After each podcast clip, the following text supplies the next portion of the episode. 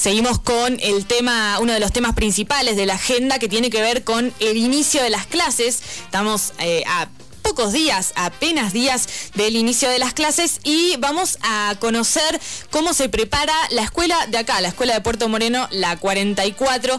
Por eso tiene la amabilidad de atendernos su directora, Susana Gómez, que está en línea con nosotros. Buen día, Susana, ¿cómo estás? Buen día, buen día, ¿cómo están? Bueno, muy bien, eh, la verdad con expectativa de qué va a pasar la semana que viene y con algunas incertidumbres, ¿no? Algunas preguntas que todavía eh, quedan flotando que se van a ir, supongo, acomodando en el camino. ¿Cómo lo vienen eh, transitando ustedes ahí en la escuela? Bueno, nosotros como escuela, entendiendo todas las inquietudes, las incertidumbres que vos decís de toda la comunidad, nos estamos organizando para este inicio, si Dios quiere, el miércoles 3 de marzo, este, atendiendo en forma virtual a las familias dentro de un protocolo que sí abrimos las puertas de escuela a los estudiantes y al personal a las familias nos vamos a seguir comunicando, pero con otros canales. Vamos a tratar de que toda la comunicación siga siendo virtual, como fue el año pasado, por esto de seguir cuidándonos, de saber que todavía estamos en, pandemia, ¿no? Eh, y dentro de ese protocolo escolar, eh, ah, como te decía, abrimos, si Dios quiere, el día 3 de marzo las clases, pero bueno, con todos los cuidados que, que se necesitan, ¿no? ¿Cómo se organizan eh, con el tema de la cantidad de estudiantes que tiene la escuela? Porque es una escuela además bastante grande, digamos. ¿Cuántos estudiantes tiene la matrícula? La matrícula actualmente son 452 estudiantes, este, distribuidos en ambos turnos. Este, nos organizamos con ingresos eh, cada 15 minutos. Comenzamos con un ingreso a las 8 de la mañana, ingresan en este caso los séptimo grados, distribuidos en seis grupos. Eh, antes de esta pandemia, el séptimo grado de nuestra escuela eh, se caracterizaba por, tener jornada completa. en esta nueva modalidad se reduce a el horario, pero eh, ingresan a las 8 de la mañana hasta las 11 de la mañana, 8 y cuarto ingresan los estudiantes del segundo ciclo y 8 y media, 11 y media los estudiantes del primer ciclo. Eh, en este protocolo ingresan por dos eh, puertas, digamos, este, habilitamos una puerta del costado que teníamos de establecimiento donde van a ingresar los estudiantes de las ocho y media. Entonces, eh, trataremos de que los estudiantes, digamos, se mantengan cada grupo, digamos, aislado de los distintos subgrupos que se están eh, conformando en la escuela. Y con respecto a las clases virtuales, ¿van a tener algún eh, sistema de combinación? ¿Cómo se organizaron para hacer ese esquema mixto? Ese esquema mixto tiene que ver con, eh, tomamos cosas del año pasado que, trabajamos de forma virtual, que como escuela subíamos los proyectos pedagógicos en un blog, ¿no?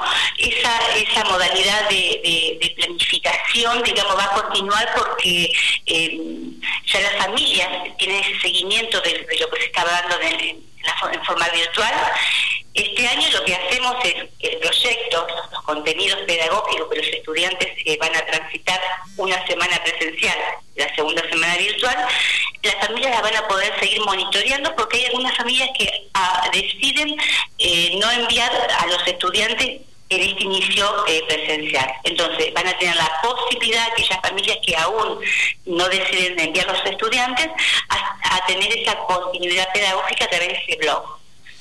Eh, los dos, sí. Sí, sí, decime. No, decime, decime. No, te decía, bueno, que los estudiantes eh, van a estar una semana presencial, la segunda semana virtual. La diferencia con el año, pasado es que la continuidad de la segunda semana de virtual va a ser la continuidad de la primera semana presencial que están con los docentes un ejemplo así como para que se entienda la familia, que esto lo estuvimos trabajando en cada grupo de familia en reuniones. Es como si la primera semana el docente va a estar con el grupo 1, la segunda semana ese grupo va a estar en lo virtual y se va a ir con una especie de tarea, de trabajo que le da el docente. Ya no va a existir ese ese rol de la familia que fue tan desgastante, sabemos que de, de enseñarle a su hijo. O sea, la semana que el estudiante va a estar en forma virtual va a ser con la continuidad de ese trabajo presencial que hizo el docente. Sí va a haber en cada grupo un, organigrama de horas de consulta donde ese estudiante está haciendo su tarea, entre comillas, y puede consultar a su docente, digamos, ante alguna duda que tenga. Claro, le recordamos a la audiencia, estamos hablando con Susana Gómez, ella es la directora de la Escuela 44, la escuela de acá, de Puerto Moreno.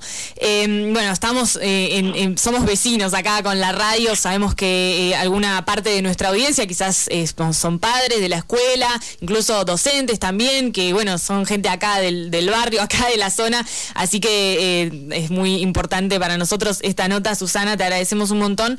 Quiero preguntarte también por el tema de la vacunación, sabemos que, eh, bueno, está próximo a iniciar el, calendario de, vacunación para los docentes, eh, así que ya está abierta, digamos, el registro, se está empezando a poner un poco más en marcha eso.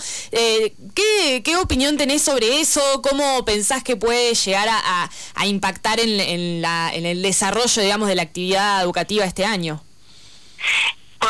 Registro, ya el personal está anotado en ese registro. Bueno, estamos a la espera de, los turnos para ser eh, vacunados. Sí, y pensás que puede, eh, digamos, eh, ser una, una ayuda, lo ves como con esperanza el, el y esa respuesta es tan ambigua como, o sea, todos confiamos en esto, ¿no? la certeza así 100% nunca está, pero bueno, bueno, uno apuesta a que con esta vacuna eh, a, mejorar, digamos. Pero bueno, es como en todos los medios se habla de, las, incertidumbres. Pero bueno, confiemos en que eh, cuando el personal esté vacunado ya, eh, digamos, los contagios van a, a disminuir. Sí, por supuesto. Bueno, Susana, te dejo eh, por último si querés agregar algo para, para el final de la nota, de cómo, cómo está la escuela, cómo se preparan, cómo piensan que va a ser ese reencuentro, ¿no? Después de tantos meses con los niños y niñas que están ahí. Bueno, un mensaje a la familia en que confíen en la escuela, en que lamentablemente la escuela del 2019 ya no, no vuelve por un tiempo y sabemos que no es eh, el ideal volver de esta forma dual. Pero bueno, apostemos a, a, poner lo mejor de cada uno de nosotros para, para que este regreso ¿sí?